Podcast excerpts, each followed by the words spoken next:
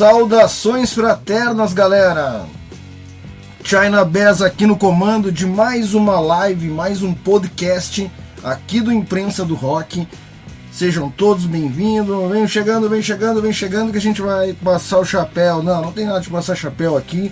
Hoje nós vamos estar estaremos aqui com uma figura ilustríssima, ilustríssima do underground, do heavy metal, do metal, da cena da cena brasileira da música e quiçá internacional. Digo mais, tá bom? Internacional. Mas calma aí. Né? Eu quero primeiro fazer os oferecimentos e agradecimentos. Né? Quero falar aí das parcerias com a Rádio Putz Grila, que eu tenho programa toda terça-feira, às 9 horas da noite, projeto piloto, em que a gente só trabalha o autoral. Né? Ali tem as, todas as redes sociais, entre em contato com a gente, manda seu som que toca na rádio, certo? Rádio Putz Grila, a rádio rock de verdade, parceira aí. Falar também do Rock Nativa, que é um coletivo, né? Uh, que nós somos apoiadores aqui no Imprensa do Rock, que é uma playlist no Spotify. Uh, e, e mais que isso, é um coletivo colaborativo aonde é banda ouvindo banda, banda dando play. Nós devemos estar em torno de 60 a 70 bandas. Ontem na live de ontem eu disse 60, agora já é 70. Tu vê como, como eu vou aumentando, né? Tá certo? Banda apoiando banda, não tem não tem cobrança de mensalidade, não, não talvez a gente precise de uma colaboração espontânea para manter o site no ar, alguma coisa assim, mas não tem mensalidade, não tem taxa de adesão existe responsabilidade, dar play na playlist, curtir as outras bandas envolvidas. Olha quanta banda legal tem. É só a nata do autoral brasileiro da atualidade, tá? Isso aqui é o futuro do, do rock and roll brasileiro, galera. Ou não, né? não, não sei. Mas eu acredito nessas bandas, eu acredito nessas pessoas. Uh, tenho muitos amigos aqui e levo fé. Subdiscos, né? O selo mais legal da minha vida, o selo que eu mais amo trabalhar, o selo que é meu sangue. Olha, olha aqui, olha aqui o spoiler, olha o spoiler, olha o spoiler ali, olha ali. Opa! Ontem nós tivemos o Christian aqui. Então é isso, subdiscos, se precisar de uma assessoria, se precisar de um suporte, entre em contato com a gente ali, subdiscos, label distro, oriundos do underground, do underground né, do underground. Outro recadinho que eu tenho que dar é o seguinte: essa, uh, essa live edição especial, uh, ela vai uh, dar um, nós vamos dar um recesso no mês de julho, voltamos em agosto, tá? Das lives semanais de todo o domingo, voltamos em agosto. No final da live eu vou dar maiores informações. Mas então agora a partir de julho a gente vai tirar umas férias, vai fazer reunião de pautas, reestruturar, ver o que, que deu certo, ver o que, que a gente tem, tem que melhorar, tá bom? E você, se tiver uma marca, um produto, uh, tiver algum serviço que você quer, queira anunciar nas nossas lives, seja muito bem-vindo. Entre em contato com a gente aí, que a gente aceita uh, a sua anunciar a sua marca, desde que ela seja uma marca que não seja uh, né, não tem algum problema ético, a nosso ver. Bom, o nosso convidado, né, o nosso convidado, eu vou, eu, eu, vou mostrar aqui quem é o nosso convidado, ele é o Val Santos. Opa, ô produção, eu acho, eu acho, eu acho que não é esse. É guitarrista também, mas não, não é esse aqui. Esse aqui é esse cara aqui, é lá da Bandeirantes, lá do Paraná, não. Errou, né, produção? Errou. Deixa eu tirar isso aqui do ar e deixa eu chamar o meu convidado, Val. Esse é o Val Santos, de verdade. Como é que tá, meu amigo? E aí, seu cara, beleza? Beleza, tu viu aí os caras querendo enganar a gente, meu amigo? Não, os caras querem me derrubar, maluco? Pô, maluco, não é esse aí não, né, cara? Que sacanagem, velho. Vai dar demissão, hein? Vai dar demissão. Isso aí não vai dar certo. Pega leve com a produção. Tá bom a pedidos do Val, não dessa vez não vai dar, não vai ter cortes de cabeça. É, sem, sem ser o Borghetti, por favor. Tá bom, tá bom então. Brincadeiras à parte, vamos falar sério, né, cara? Guitarrista e produtor, baterista. Não sei se tu ainda é ou é ex, né? Foi buscar inspiração lá na década de 80, seu primeiro álbum solo, né? recriando o estilo do 1986, o nome do álbum, recriando o estilo do thrash metal, old school, heavy metal, que dominou os anos 80, né? Uh, meu, que honra te receber aqui, meu querido. Que prazer em estar aqui. Uma, pô, é uma honra, assim. A gente vê as pessoas que a gente admira na infância, né? Tá aqui, cara a cara, né? É, você vê a barbinha branca, né? O tiozinho do rock, né? Não, prazer é tudo meu. Caramba, cara. Eu, eu, aliás, eu agradeço muito pela força, né? Que o.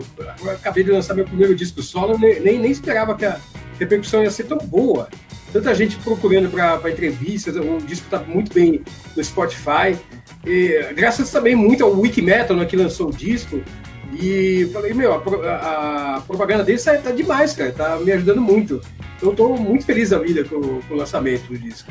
Mas a tua trajetória, a tua bagagem, o teu currículo, né, também tem um peso muito grande nesse impulso da, da divulgação, né, Val? Não é, é claro que, pô, a, a, a Cato Joia, né, a Denise, a, a Wikimetal, sem dúvida, não tiramos isso de jamais tirar o crédito e o valor e o peso desse Sim, apoio. A junção, desse... a, junção é. assim, a união das forças. Isso. Com a minha bagagem também, então Pô. isso tá certo. E, e, hoje nós vamos fazer, nós vamos entrar nesse túnel do tempo, né? A gente vai começar falando da tua carreira, né? Uh, antes de falar da tua carreira, lá do início da tua história, hoje é um dia de rememorar. Nós vamos, vamos, vamos lembrar várias coisas aqui. Uh, a tua opinião pessoal dos anos 80 para cá, assim, mudou muita coisa no cenário do rock metal em geral. Eu falo de tudo, desde a plataforma de consumo, né? que a gente tinha as fitinhas cassete, rádio, né, FM, AM, agora as rádio web, streaming, o Spotify, o Deezer, é não sei o que. Nesse processo, nós passamos aquele período da pirataria, lembra que deu até uma treta com Metallica, ah, não podia fazer download legal. A relação com a gente até falou em off um pouquinho, né? A, a grande mídia, o espaço convencional não existe mais Hoje tu não vê mais banda de rock na grande mídia, né? Tu acredita que de alguma forma a gente vai resgatar esse brilho uh, que já teve o rock and roll, heavy metal em geral? Cara, ó, só, só, esse tipo, só essa pergunta já vale tipo um programa de uma, três horas, cara. Porque é tanta coisa que acontece de, aconteceu dos anos 80 para cá, é, tudo isso que, isso que você falou, assim, mídias, né? Já mudou todas, todas as mídias. Né? Antigamente a gente ouvia é, é, fita cassete, LP. Hoje em dia tem também, mas virou uma coisa raridade, né? Então, ah, não tem mais essas coisas. Aí nos anos 90 mudou, no final dos anos 80, né? Foi para CD. Nos anos 90 teve o CD que dominou. E aí nos anos 2000 agora vem, vem a internet. Cara, é um monte de coisa. E você tem que se adaptar. Se adaptar. Se você não se adaptar a, a essas mudanças, fica para trás, não tem jeito. Não adianta chorar, não adianta ficar reclamando. O, o, o Lazarus, na época, ele tentou fazer isso, tentou reclamar, por causa dos dias aparece. Mas, mas na época é, mas fazia, fazia, fazia sentido. Porque imagina, o, a, a, banda, a banda gravava, ficava nove meses no estúdio, gravando um disco, né? E era um trabalho da banda. Era um trabalho da banda. E, e pô, o seu trabalho você quer ser recompensado pelo seu trabalho como monetariamente que seja, que foi. O Metallica era muito famoso, né? Bem, eu, eu sei que o Meta, é, eles já eram famosos, já, já vendiam muito na época. Mas eu entendi o lado dele. Ele tava querendo proteger. Não, ele, era legítima. Ele comprou uma briga. Ele comprou uma, uma briga legítima porque pirataria é crime. A gente não tá aqui. De qualquer, ainda hoje, ainda hoje o download ilegal de uma propriedade intelectual é crime, né? É, música é trabalho, composição. É, então, mas por ele ser muito famoso, levaram pelo lado errado, assim, falando, ah, ele só quer dinheiro, só quer... Mas, ele tava tentando até proteger as bandas que estavam começando na verdade. As bandas falam, que, que, que, eu lembro que o Offspring foi, foi o contrário, eles o contrário do, do Metallica, né? Teve um monte, monte de banda que foi na, na corrente contrária, liberou tudo para download, né? Pra download.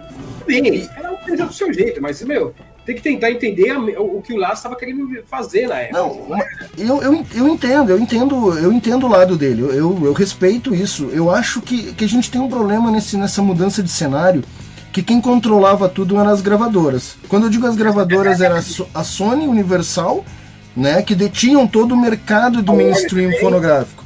É, as grandes, o resto era tudo selo que trabalhavam para eles, né? A Universal Music era a que mandava nessa cena forte de, de, de mercado. Cara, o que, que eu vejo que acontece assim? Aí eles mudaram o esquema para as plataformas digitais que te paga 0,0,01 por streaming, tá?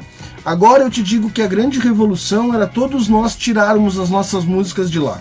Dizer assim, ó, hoje nós vamos derrubar a plataforma, todos os músicos unidos, pô, pra pelo menos 50 centavos de dólares, cara, sabe? Uma coisa assim, é, é, porque é legal. Eu, eu demorei para me adaptar ao streaming, mas hoje eu escuto no, no, no, computador, eu escuto no telefone e uso tudo os, os Open, não pago nada né? É bacana, escuta uma discografia inteira, ouvi todo o teu álbum, sabe? É legal.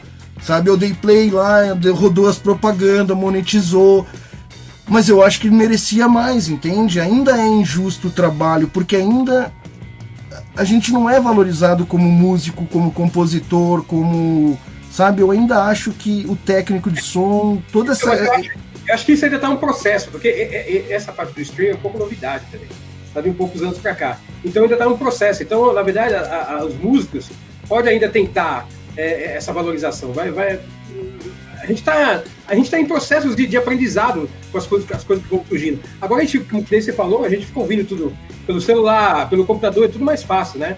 E a parte monetária é, é pouca ainda. Mas dá, dá, dá para se brigar. Vai lá na frente você conseguir um pouco mais, o que seja. É. Então, processo de aprendizado, que a gente também está a gente tá no meio do processo. Não, a gente como criador também é consumidor, cara. Esses dias tá eu esses dias o, no, lançou o Detroit Rock City agora há pouco tempo. Ah, esqueci o nome dele. O, ah, Stanley? Não, não, não, não, o da antiga, da antiga é metaleiro também, é do Pinto Rosto. Ah, que me deu um branco, cara, que sequela. Uh, Alice Cooper. Alice ah, Cooper. Cooper lançou aí Detroit, Chicago, alguma coisa. E eu digo, pô, fui ouvir o último lançamento dele, né? Três, quatro meses atrás. Cara, eu botei toda a discografia. Tá muito mais fácil. Imagina há 10 anos atrás, 10 anos atrás para te ouvir toda uma discografia, tu tinha que 10 anos eu não digo, mas anos 90, anos 2000 ainda. Imagina tu ter todos não, os Não, você tem que comprar tudo em CD. CD é, é tudo descomplicou pro consumidor. Isso eu não nego. Pro consumidor tá ótimo. Eu, como consumidor de música, não tem coisa melhor. Mas agora, eu, como músico, eu tô dos dois lados, cara, eu entendo. Né? É, então, a gente vai ter que achar meio termos aí. É, é se adaptar. O consumidor facilitou para ele, pra gente tá mais difícil. Tá bom, vamos tentar achar meios, né? Essa, essa conversa que a gente tá tendo, muitos músicos estão tendo também. Então, eu Sim. sei que esse processo mais pra frente pode ser que melhore pro, pro músico também. Eu a música, sou... a gente tem que, ver, tem que ver, hoje em dia a gente já tá vendo a música de outra forma. Até discos inteiros hum, já, já não é tão viável você lançar discos inteiros. Muitos, muitos artistas estão lançando por música, né? Lançam é, quatro músicas, não sei o quê. Que nem antigamente fazia as demos, que as demos de, de, de é, fita cassete, quatro músicas. É, é, assim que eles se lançam hoje. Então você faz, às vezes, fama pela música, não mais pelo por, por um álbum inteiro. Claro, bandas de rock, heavy metal, claro, sempre vão querer fazer um, álbuns inteiros. Mas se você chega mais lá em cima, a, a, a, já não vai ser mais interessante para quem está para quem tá te ajudando na música, fala, não, não precisa lançar o álbum inteiro. Lança umas quatro músicas aí, depois a gente vai lançando mais tarde, o que for, não precisa álbuns inteiros. Então, a gente tem que se adaptar de jeitos diferentes, né? É, só pra você ter ideia, nesse meu disco, agora 1986, eu tava conversando com o Nando Machado, ele que é um dos sócios lá da Wiki Metal, e toca na minha banda também, Toy Shop. Ele, ele, ele, ele, eu falei, até sugeri pra ele, eu falei, Nando, que tal a gente lançar só quatro, cinco músicas no, no, no máximo? Eu falei, não, Val, você, tem música boa, vamos fazer o disco inteiro. Concordo com ele, concordo com ele. Eu adorei ouvir o álbum inteiro. Tanto que eu ouvi, enquanto eu fazia pauta, eu ouvi ele diversas vezes, está ali nas minhas preferidas. Vamos dar uma circulação. Pode falar, Val. Vamos lançar, então, vamos lançar inteiro mesmo. Aí foi que eu comecei a fazer. Eu já tinha composto, na verdade, já tinha, já tinha composto as músicas para um disco inteiro, né? Eu compus até 20 músicas para esse disco, tirei 10 e mais um cover, né, que eu coloquei. Aí Sim. tem 10 ainda. Ah, legal, já tem mais um álbum. Vamos dar uma circula... Vamos dar uma circulada aqui que, os, que, que, os, que o pessoal tá na rede social tá bombando aqui. Cris Reis. Oi, Val. Te dando oi aí, Val. Cris, Cris. É gente boa demais. Ela trabalha no Butantan, ela é cientista. Ah, é, oh, legal, legal. Fernando Ciofetti, oi Val, oi Cris. Aí. Oi, oi Fê, Fê, minha linda, amo essa mulher. Compartilhar o link errado, estou tentando mandar pro povo. Não fui eu, eu não compartilhei link nenhum. não fui eu, não concordo. Eu não sei com que que ela não concorda com a gente. Bota pra nós aí, Fer. É, com que, que, que você não concorda? concorda é, fala pra nós com que você não concorda pra gente não mudar de opinião. Quer dizer, pra gente. Tenta nos convencer. é, ela é gente boa, Ah, legal, obrigado pela presença de vocês. É, você, é por vocês que nós estamos aqui, principalmente, né, Val? Ela é minha ex-namorada. Pô, oh, legal, que bacana isso. Mostra que. É, isso mostra que o mundo tem conserto ainda, né? As pessoas conseguem terminar as relações e estarem ali umas apoiando as outras. Parabéns para vocês dois. Né? Isso é o amor, né? O amor é isso, não é prender ninguém. Bom, a década de 1980 também foi uma época que, que tu começou a ouvir metal, né? E, e começou a trabalhar, conviver com bandas que estavam despontando na, no cenário brasileiro. Sim.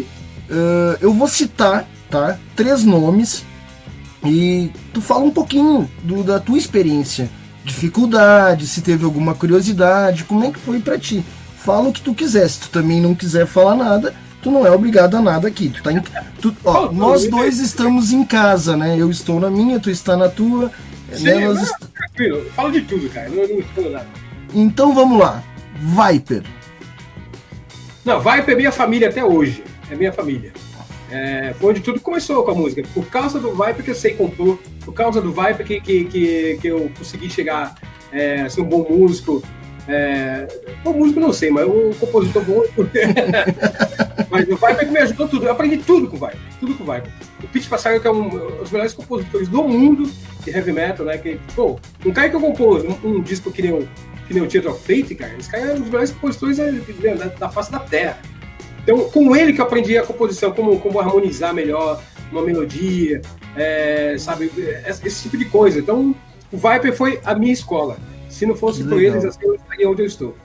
Ah, que bacana, meu, que bacana esse reconhecimento, assim. Tanto que hoje é, o Viper vai lançar disco novo, eu já, eu já, eu já produzi dois discos solos do, do, do Felipe Machado, né?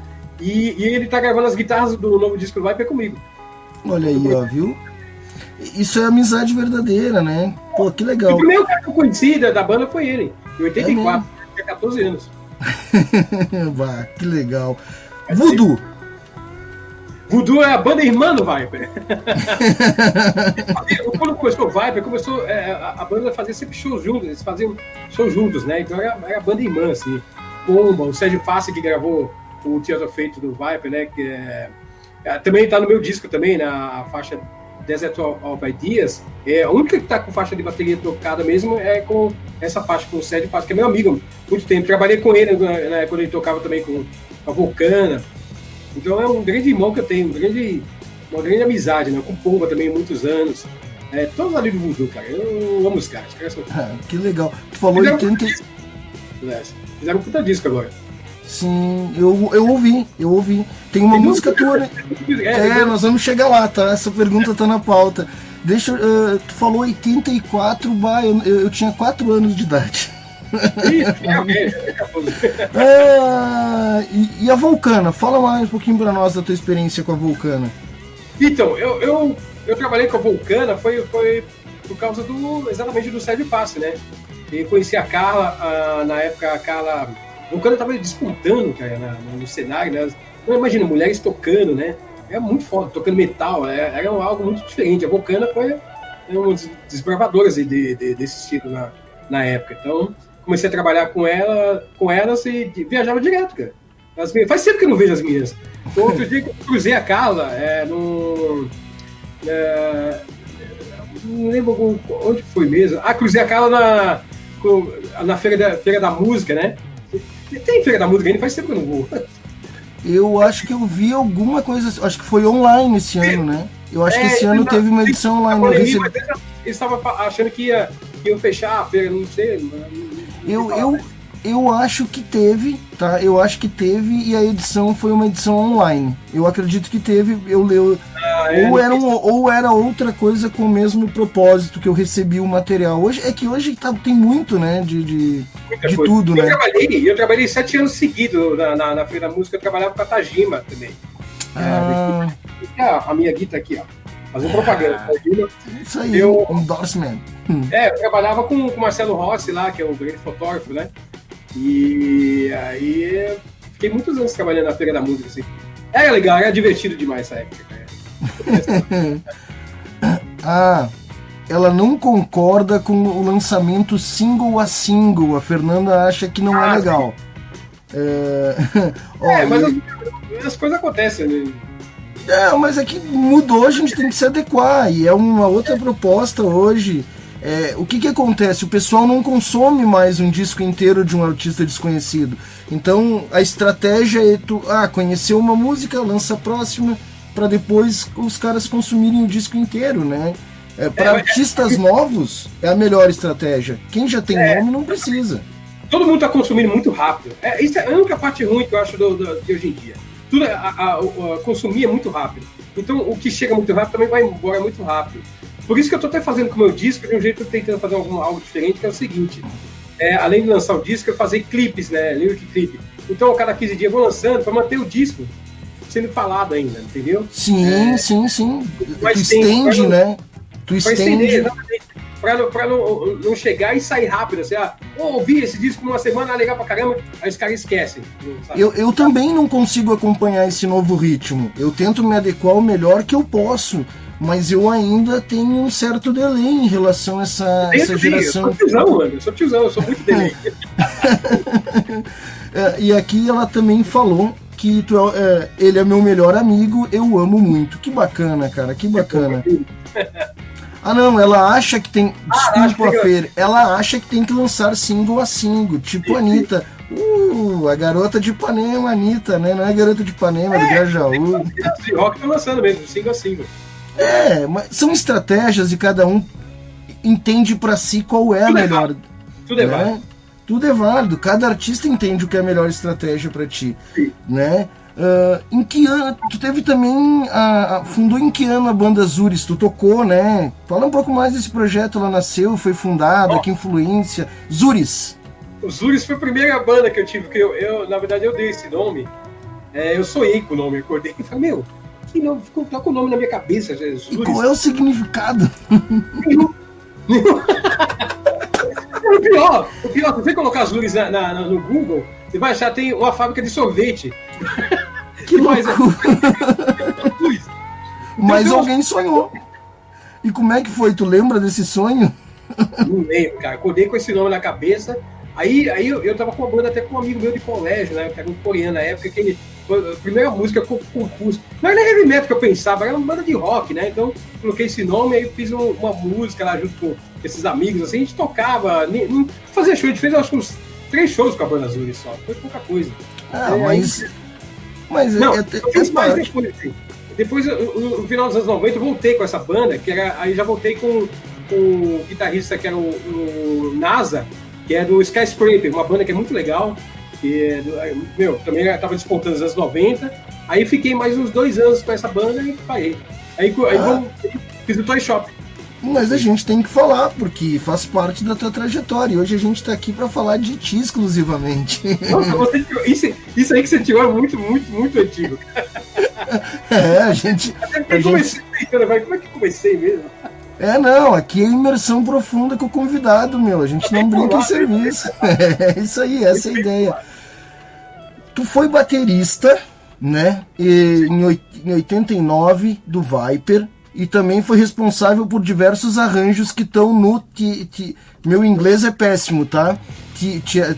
Theatre of Fate, né? Fight. Fate, isso. E, muito obrigado. Meu inglês é, é horrível. Este é um álbum de 89 que é o segundo álbum da banda. Do Viper. É o segundo, né? É, o segundo, é isso, é o segundo Viper. O primeiro foi Soldiers of Sunrise, e aí saiu, saiu o baterista, né? Que era o Cássio, era hold dele. Então eu já conhecia as músicas, né? Já estavam dando pros caras o tempo, né? Já sabia como tocar as músicas. Então foi natural eu ter entrado como baterista. Assim. Já estava brincando com a bateria. E aí. Só que durante a gravação, só que eu não era um bom baterista. Só que só, só fui descobrir isso durante a gravação do, do Tia da Fake. É, quando foi, foi um produtor gringo que veio, aí o cara me mostrou, mostrou todos os defeitos que eu tinha na hora de gravar. Eu não tinha muita noção de. É, porque a gente não gravava na época com metrônomo, essas coisas, né?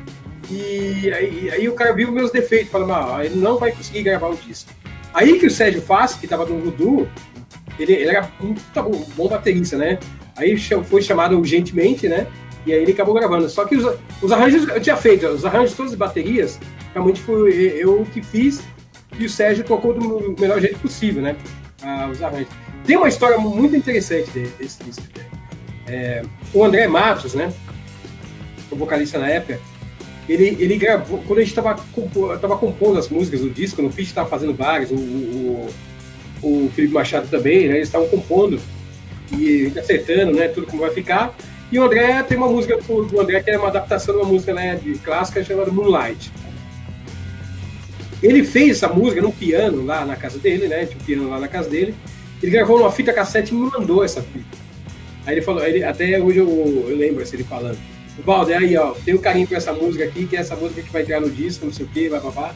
Mas a, a, parte ruim é que eu perdi essa fita durante esses anos, eu perdi, cara.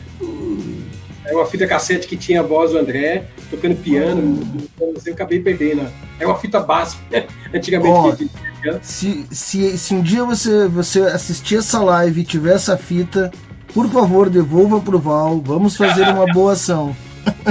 É, não sei onde ela foi pagar mesmo, mas era, é uma, é uma, seria uma raridade hoje em dia. Mostrar como ele compôs a, a Moonlight. Já que tu citou ele, isso vem agora exatamente a calhar com uma pequena, uma pequena e singela homenagem que eu pensei em, em, em trazer uma citação sobre esse disco do próprio, né? Uh, em 2013 ele deu uma entrevista e ele comentou sobre a produção e a gravação desse álbum. André Matos disse o seguinte, Val: Foi um salto enorme de um nível para o outro. Contratamos um produtor inglês chamado Roy Holland, uh, que veio para o Brasil. O cara era muito bom e nós tínhamos muita sorte de ter um dos melhores estúdios da cidade disponível para nós. Era um estúdio antigo, uh, dos anos 50 ou 60, sabe? Da época do cinema. Ele costumava gravar orquestras inteiras lá. E tinham equipamentos maravilhosos, como quadro ao, quadro ao vivo e gravadores e todos os tipos de microfone e todos os tipos de sala e piano acústico e orquestras disponíveis e tudo mais. Então era uma realidade completamente diferente. By André Matos. é, o André, André, nossa, ele lembrou todas essas coisas. É, quando a gente entrou em estúdio, né, a gente viu que a gente tava, não estava com, com produtor mesmo. E o mais louco de tudo isso era é, ele, ele trouxe um livro, é, porque ele, ele, ele gostava de ver quais, quais as mesas que ele, que, ele, que ele ia mexer, né? Então ele trouxe um livro é, para ver qual aquela mesa que ele, tava, que ele ia usar para gravar o disco, né? Então ele reca, recalibrou a mesa. Que nem os caras da, da, da, da que trabalhavam no, no, estúdio não sabiam que tinha esse tipo de. É, então calibrou tudo lá para gravar o disco. Então, ele ia fazendo um monte de coisa, né? Lendo o livro que era exatamente da mesa. Era uma puta estúdio, foi uma puta experiência, assim. Pra mim foi ruim porque eu não, eu não consegui gravar. mas, mas, eu, aprendi. Meu, o cara, um disco antes, ele tinha feito o disco do Testament, que era o. Uh. Pretzel Watch a Preach, alguma coisa assim. O, o disco do Testament. E, Roy então, Holland. É, Lizzie eu acho que ele também fez. Ele, ele, Roy Holland, ele, ele era um produtor mesmo. Nunca mais ouvi falar, pra te falar, pra ser sincero. Nunca mais ouvi falar dele, assim. Ele deve estar tá bem tiozinho agora. Sim, imagino, já, na época ele já devia ser mais velho que vocês, né? Já, já é, já devia ter um, sei lá, uns 40 anos de idade, se não me engano. Né? E, e nessa época, que, é, quem é que bancava? Qual era? Vocês estavam por uma gravadora, era a gravadora que bancava o produtor, estúdio, tudo, ou era do bolso de vocês? Não, não, era a gravadora, era a Rock Brigade que, tá, que, que bancou tudo. Né? Ah, revista, cara, também não tem mais, outra mídia que sumiu, né? Bis, Rock Brigade, entre outras que tinham, né? Putz. Exatamente. A Rolling, a Rolling Stone eu acho que ainda é impressa, eu não sei dizer. Tem. É, não sei, acho que é impressa ainda. a Rod Crew também, acho que é impressa, ainda, ainda tem é. algumas. Eu tenho algumas aqui. Uh, cara, e me conta assim, Val. como que foi trabalhar com o maestro, né? O que, que esteja num, num, bom lugar, que esteja descansando em paz, com incomparável e irreparável perda, né? O André Matos que nos deixou em 2019. Uh, se estavam se conversando, não tinham mais proximidade. Como é que foi na época do Viper e como é que estava, né, em 2019 a relação de vocês? É, falar do André não é, uma, é coisa fácil, né? Porque ele se foi agora. E, e puta, meu, nas últimas lives eu acabei chorando, porque é difícil de falar. eu gostava muito, cara. Mas vou, vou, vou falar de boa. Ó, quando a gente começou nos, nos anos 80, o André sempre foi um cara muito bacana, ele sempre me tratou muito bem. Ele foi sempre muito delicado, cara. O jeito dele conversar com a. Ele sempre falava de um jeito. É, ele me chamava de Valder, né? Ih, Valder, beleza. Ele falava meio baixinho e, e, e, e era bom de conversa. Uma coisa que era, que era gostoso fazer com André, ele era bom de papo e gostava de papear. Então, às vezes, a gente ficava horas papeando é, na, na, na, época, né? Então, a primeira viagem que eu fiz de avião era com o André ainda, tem umas fotos da gente lá em Natal. Então, eu tinha uma relação muito boa com o cara, eu gostava, gostava muito dele, cara, ele me tratava muito bem. E depois dos anos que ele foi, fez o Angra, entrou no Angra, fez outros projetos, a gente se, se afastou um tempo, né? Até ele também se afastou do pessoal do Viper também. Aí ele voltou a falar com o Felipe, voltou a falar com o Ives também, e aí eu comecei a ver um pouco mais também. Aí a gente encontrava, às vezes, esporadicamente. Outro, antes, pouco tempo antes de morrer, eu encontrei ele no, na rodoviária. Ficamos conversando há tempo, cara. Ele era, ele era um cara que era, sempre se encontrava e ele me tratava com sempre muito carinho, cara. Me abraçava e, e tome papo. e eu conversava na vida. Ele era um cara, é, faz falta demais. Faz é. Tanto que uma das músicas a, que tá no meu disco era para ter a voz dele, a, a Miracle, que cantou foi o Bruno Suter, né? Que, que é do Massacration do Hermes Renato, é, que ele é o Detonator, né? Detonator, Detonator. É, ele muito amigo do André também, o André gostava muito dele. Aí, quando o André se foi, né? Eu, eu demorei de chamar o André para fazer a gravação. E aí, eu, aí, eu, aí eu liguei pro Bruno né, e falei, a ah, Bruno, é pro André ter cantado essa música, Miracle, e infelizmente ele se foi. Não, então, eu sei que você gostava muito dele e eu gosto da sua voz também muito assim. E acho que ele também gostaria que você cantasse essa música. Aí, aí eu mostrei a música, o Bruno adorou, cantou, ele falou que ficou emocionado cantando também, sabendo que era ter sido o André, né? Então, essa foi a história, cara. O André, onde ele estiver, eu sei que ele tá olhando por nós lá. E o metal lá tá lá em cima também, comendo solto. Isso aí, descanse em paz, né? Descanse em paz. Bom, uh, eu, tá, eu acredito que o Viper ele foi uma das bandas mais importantes no cenário heavy metal nacional, tá? É, é uma impressão minha, é, não é uma opinião que eu busquei em nenhum lugar. Eu posso estar completamente errado, tá? É, é só uma, uma, impressão desse interlocutor aqui. Eu Sim. acho que o Viper ele não, ele não tem o destaque que ele merece dentro da cena metal, tá? E eu arrisco, eu arrisco uma opinião aqui bem arriscada que eu vou dar que, ele, que ela não seja, a banda Viper não seja valorizada uh, aqui no Brasil como ela, é, como ela é valorizada lá fora. Eu não sei, é meio provocativa essa pergunta, sabe, Val? Eu, eu, eu acho que o, que o Viper merecia mais reconhecimento. Mas isso é, uma, é eu, né? A minha visão, né? Não, não sei se eu tô certo. É a minha também, óbvio. oh. Tô acabando há tanto tempo, assim, né? Então eu vejo como, como eles. Porra, os discos que os caras fizeram. Os caras fizeram Swords of Sunrise, Tales of Fate, Evolution, Come Rage. Isso é um disco bom pra caralho. No, no, no, meu, muito acima da média. Era tudo com qualidade gringa. E tudo com qualidade gringa. Eles eram pra estar no patamar do Sepultura, todas essas mas o caminho acabou no, rolando, por algum motivo. Vai saber o que foi, né? O Viper também era uma banda inquieta. Por exemplo, cada disco do Viper, os dois primeiros tudo bem, era um pouco mais melódico, mas o Viper depois começou a fazer discos é, diferentes um do outro. O, o, Evolution é diferente do Cable Rage, que é diferente também que tem para todo mundo que é em português, é mais pop rock, assim. Então, não sei, isso aí também pode ter, pode ter ajudado também a. a o, público. É, o público... é, a mudança, é, mudança um pouquinho radical entre os discos, talvez. Tipo, é, são estilos diferentes, né? Então, às vezes, eu, não que o público tinha torcido o nariz, mas assim, eles ficavam pode ter ficado meio confuso, né? Sim. Eles gostam da banda melódica, aí, aí a banda foi pro lado meio. meio tipo, meio... eles estavam numa prateleira e aí foram para outra prateleira. É, exatamente. Então, é, pode, ah, pode afetar. vamos, vamos ver aqui a galera na rede social.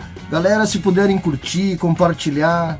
Aqui chegou a Natasha Serozimo. Valder, tô aqui. Na verdade, na verdade não é a Natasha. É, é, é, quem tá falando aí é o marido dela, que é o Guilherme. Que é, que... Acho que é, é porque... Gui e Nath, ela, ela, ela botou ah, aqui. Tá, Gui e Nath, estão os dois, estão os dois. Muito ele obrigado. Ele é baterista do Vibe atual e baterista do Toy Shop. A Natasha é a vocalista do Toy Shop, da minha, da minha outra banda. Nós vamos chegar no Toy Shop. É, esses Nossa. dois são, são meu alicerce, assim. Sem eles, a banda não é nada. Uh, a, as pessoas são muito importantes na nossa vida, sem elas não somos ninguém, né? Algumas, né, Exatamente, né, pessoas. Eu dou importância a isso muito, cara. Sem o Guilherme, mano, eu, não, eu também não estaria aqui. Ele me ajudou muito. A, família dele, que eu amo demais, assim, o, o seu Guilherme, a, a mãe, todo mundo, assim, da família dele sempre me ajudou muito na, na, na vida, né? Então, eu devo ver a vida, eu devo a vida inteira. Então, ele, ele é meu irmão. Meu irmão oh. não distante, mas é meu irmão. Que legal. Meu, tu tá, eu, eu tô surpreso que tu. Eu, eu já imaginei que tu era bacana, mas tu é muito mais querido do que eu imaginei. Entendeu? Ah, tô, tô assim encantado com a tua personalidade, com a tua pessoa. Uh, tu meio que já me respondeu, tá? Mas eu quero saber o processo de, de mudança. Tu já me deu o spoiler da próxima pergunta, é que tu tocava uma bateria mal, né? E tu passou pra guitarra, tu abandonou a bateria. Como é que foi esse processo assim? Além desse probleminha ali que tu citou, uh, por que que tu não foi pro baixo, não foi pro saxofone, não virou vocalista e escolheu a guitarra? É, cara, já, ó, eu sou um cara curioso com instrumentos, né? Eu, eu toco mais ou menos todos eles. Nunca toco Autodidata? Exatamente, aprendi ouvindo, ouvindo as coisas, né? O Pete foi, foi um, um, um culpado desse também. No, no, começo eu comecei a tocar violão, aprendi o primeiro acorde, que foi o Lá, Lá maior, né? Fazendo, fazendo com, aqui com, com fazendo um acorde, né? Que esse, esse, aqui, exatamente isso. Esse foi o primeiro acorde que eu aprendi na vida. Daí, isso foi em 84 já. Aí, eu, aí foi, foram me ensinando. Aí quando é, eu tava tocando bateria, eu sabia um pouquinho é, tocar violão e o Pete foi me ensinando como, como melhorar as composições, né? Que às vezes, ele, que nem eu te falei da outra vez, ele, ele, ele, falava para harmonizar melhor é, as melodias, né? Como colocar as melodias é, entre, entre as escalas, essas, essas coisas, para não fazer você a melodia grudar só, só na, na tônica da, da, das notas. Então, fui aprendendo esse tipo de coisa. E quando, é, nos anos 90, comecei a cansar da, da bateria, cara. Porque que carregar bateria pra caralho, pra, é muito pesado, é muito, muita peça, muita coisa, né?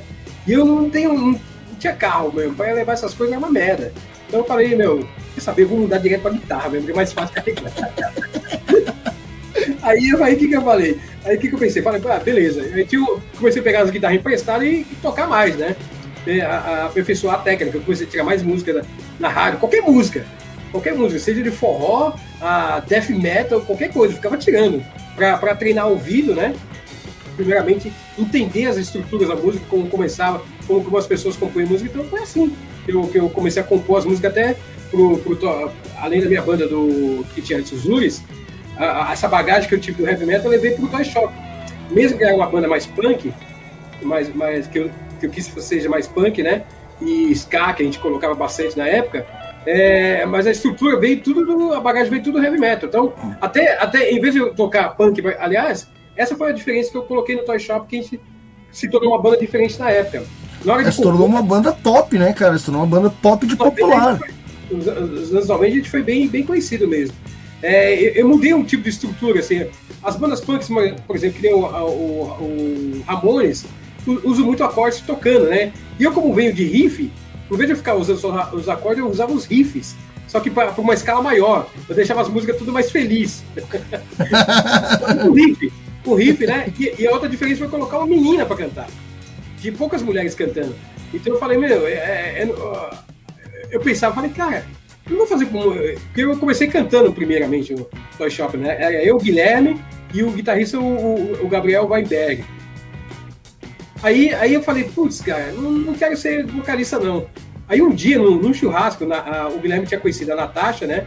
Na, na praia, e ele chamou, ó, é, é, essa menina tem uma voz legal. Ele já tava meio chavecando ela, né? Ah, que... ela convidou a gente para um churrasco, vamos lá ver. E aí, aí lá, durante eu tocando violão, ela sentada atrás assim de mim, sentava na piscina lá na casa dela, ela sentada eu vi ela cantando. Falei, olhei pra trás e falei, hum, é isso aí que eu preciso. aí falei, aí convidei a Natasha, a gente convidou a Natasha para pro, pro ensaio.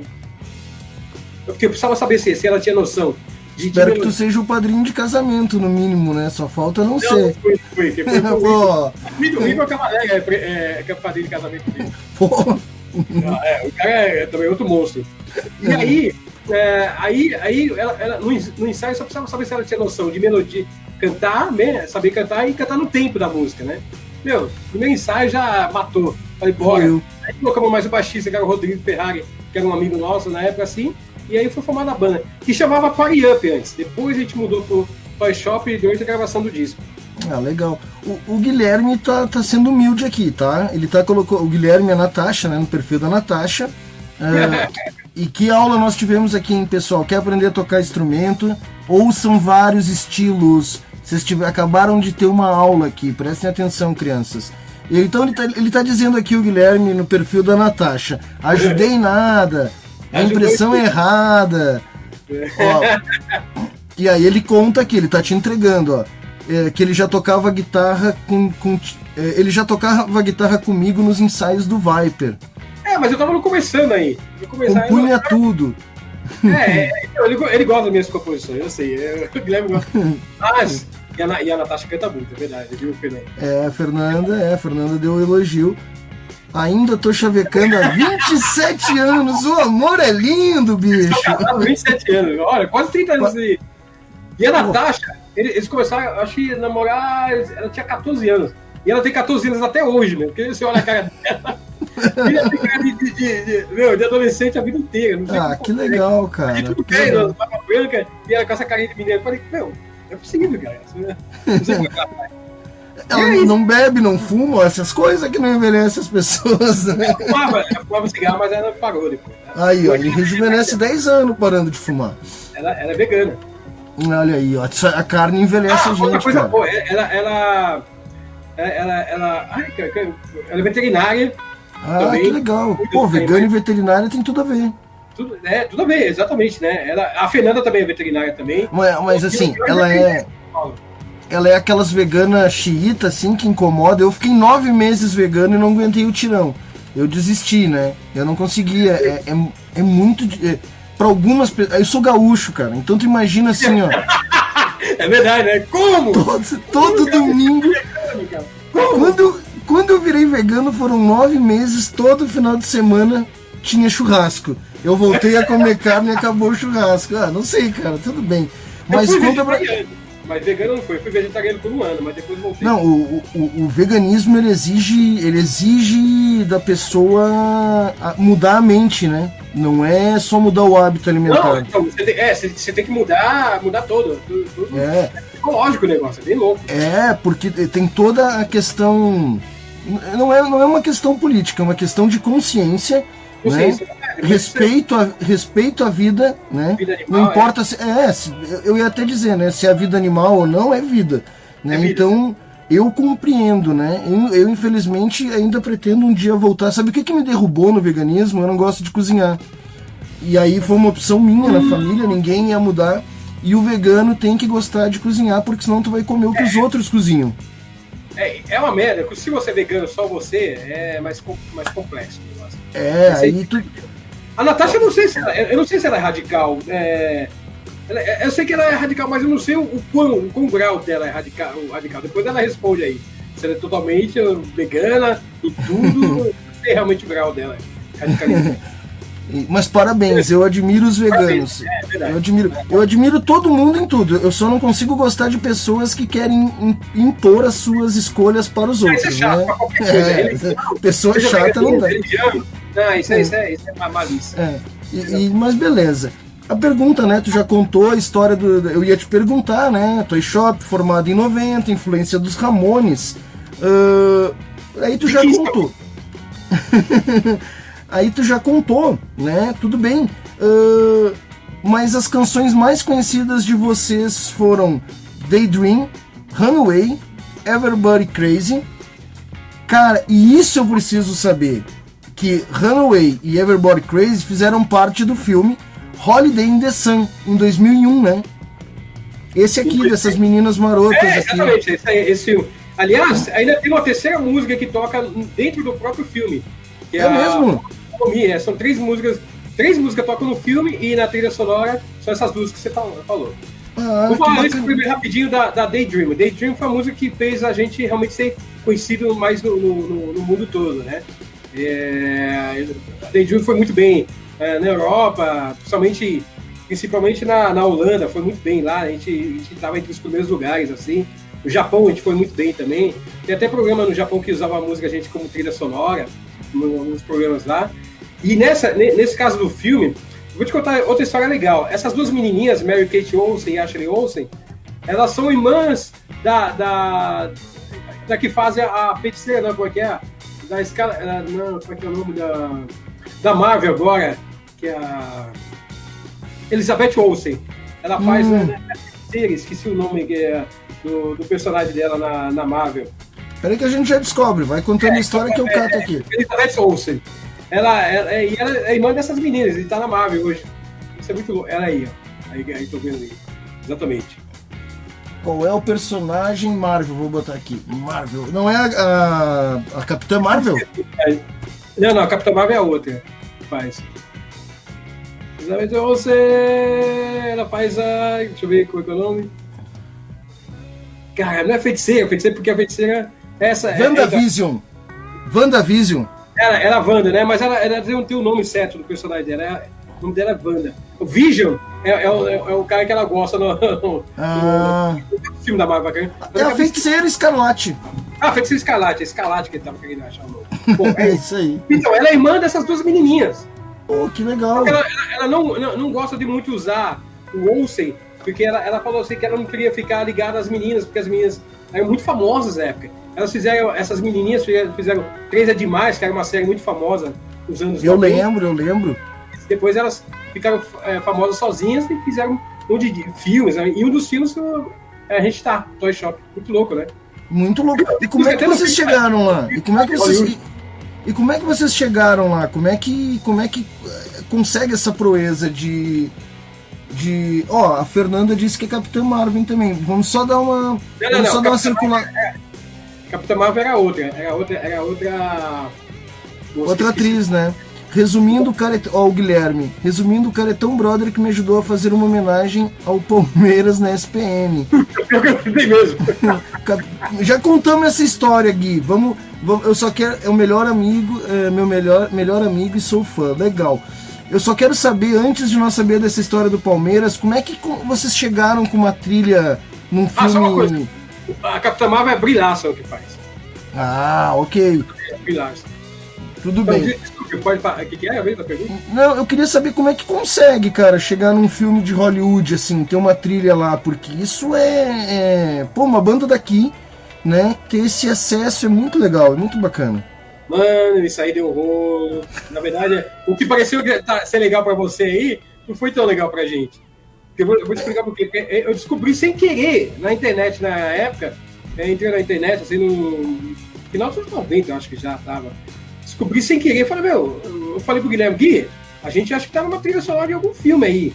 E a gente, e a gente como assim? A gravadora, na- que era Roadrunner na época, não, não tinha avisado a gente Ah, não recebeu direitos autorais disso aí. Isso deu um rolo desgraçado. A gente ficou anos brigando na justiça ah, ah, com, com, a Roadrunner por causa, de, por causa desse filme. sim, porque tem direito aos royalties, né? Pelo menos, pelo Entendeu? menos da composição, né? Da obra. Foram pra Roadrunner e não foi pra gente. Ah, eles receberam do fonograma da execução pública, vocês não receberam da obra. Putz, que sacanagem, cara. É, nossa, deu um rolo depois disso aí. Ficamos anos brigando. O que Mas consegui- agora. Mas venceram, chegaram, foram pra. É, mas então, mas tinha vencido alguma. Eu, eu não, eu não lembro agora os trâmites, mas ele, já tinha vencido alguma coisa lá que não deu pra gente receber o retroativo, alguma coisa assim. Ah, são cinco anos, cara, que É, acho que foi segura. coisa do tipo, não, não, não- lembro o que, que é. Putz, que, Se ferrou. que- Ah, que. Bom, enfim, mas estão lá no filme, tem. ah, Ah, é, é, você veio pra propaganda da banda. é, bom, é uma. A gente, a gente ainda fez mais um filme em 2016 ou 2017. A gente entrou no, no, no Apneia que tá até no Amazon, é, quem, quem tiver o Amazon Prime, tá lá. Prime, eu tenho, eu vou procurar. É, Tá. brasile- é o filme brasileiro ou também é da gringa? Brasileiro, filme brasileiro. Pô, Apneia. É, a Piné, esse tá uma música que chama Running Out, que é a música composição minha, da Natasha e do Guilherme. Ah, legal. Eu ouvi também Toy Shop, tá? Eu, eu ouvi teu álbum, eu ouvi Toy, Toy Shop. Eu tenho o hábito de quando faço as pautas, eu escuto a, a- a minha trilha pra fazer Não, você é pauta. muito bem informado. O- A a entrevista mais completa que eu tô dando até agora é com você. Assim, eu falei, pô, o cara sabe Oh, é, É, eu, eu imaginava. eu amo entrevistar, mas eu gosto de, de, de- eu gosto de assim de, de saber realmente coisas que são importantes pro entrevistado e não pra mim, entendeu? Eu gosto de ouvir o entrevistado. Mandou bem pra caralho, muito bom. ah, que legal. Ahn, eu quero saber, tu é palmeirense ou tu é de outro time e teve que fazer uma homenagem pro Palmeiras agora? Eu quero saber essa história aí. Essa última parte aí. Eu sou São Paulino, Putz, gril.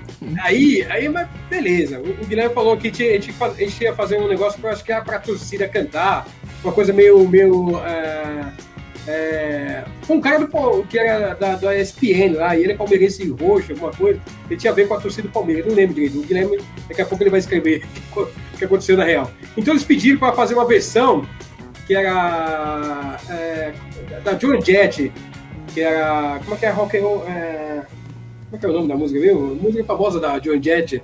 Ah, peraí que eu vou, vou achar aqui agora. Pode procurar, pode procurar. John Jett. I Love Rock and Roll. Então, aí, aí eu fiz uma versão em português. Com a, com a letra em português, é pra, falando do palestra, da, da- da- do Palmeiras, tudo, né? E ficou, o pior que ficou bem legal, com a Natasha cantando. E, só que o problema é que ele teve que usar a camisa do Palmeiras, né? Aí fiz, até um vídeo. ah, o SPN foi, foi filmar gente. Tem até um vídeo, a gente gravou no estúdio a música. O que, que o cara não faz pelo. O que, que o cara não faz pelos amigos, né? Né? Não, né? não, quero ver se ele vai fazer isso com a camisa do, do São Paulo. Ele não vai. Ah, o, o eh, verdade, Val, eu não sei o que, que se. eh, qual é a verdade que a Fernanda tá nos dizendo. A, a B é o-. Ah, ok. Ah, a Natasha e o Guilherme estão dizendo. Entramos com advogado nessa época e daí passamos a receber. Ah, vocês começaram a receber Ah, não, os é, royalties. depois, é, depois a gente recebeu, a gente começou a chegar a cair, realmente caiu uma, uma pingar gre- dinheiro. Ah, Verdade. legal. Vocês também parece que tem uma Ah, propaganda da Hyundai. Fizemos, fizemos também. É, eles gostaram da música nossa, né? Aliás, fizemos propaganda também até no. é, até na Itália. Em 1998 a gente foi pra Itália, foi pra Europa, né? E, e eles estavam usando uma música nossa no. no uma música, no, no- no shampoo chamado Badedas. E aí, Ah. entre a gente e aquela banda de meninas que, que era muito famosa, né? Ai, cara, eu esqueci o nome de todas as bandas. Ah, eu também, eu tenho uma memória. Eu tenho como tudo anotado aqui. vai, vai falando aí o nome das bandas, daqui a pouco já. Ele, ele, ele escreve. Tava entre, Aí- entre a gente e essa banda, e a gente ganhou. Ah, aí- legal. E aí a gente fez essa propaganda lá, lá na Itália, dessa Badedas. I Love Rock and Roll é o nome de alguma música? É, logo aqui é do, da, da John Jett que eu tava esquecendo. Ah, tá. Aí, o pessoal tá ajudando. Muito obrigado. Por você, eu talvez.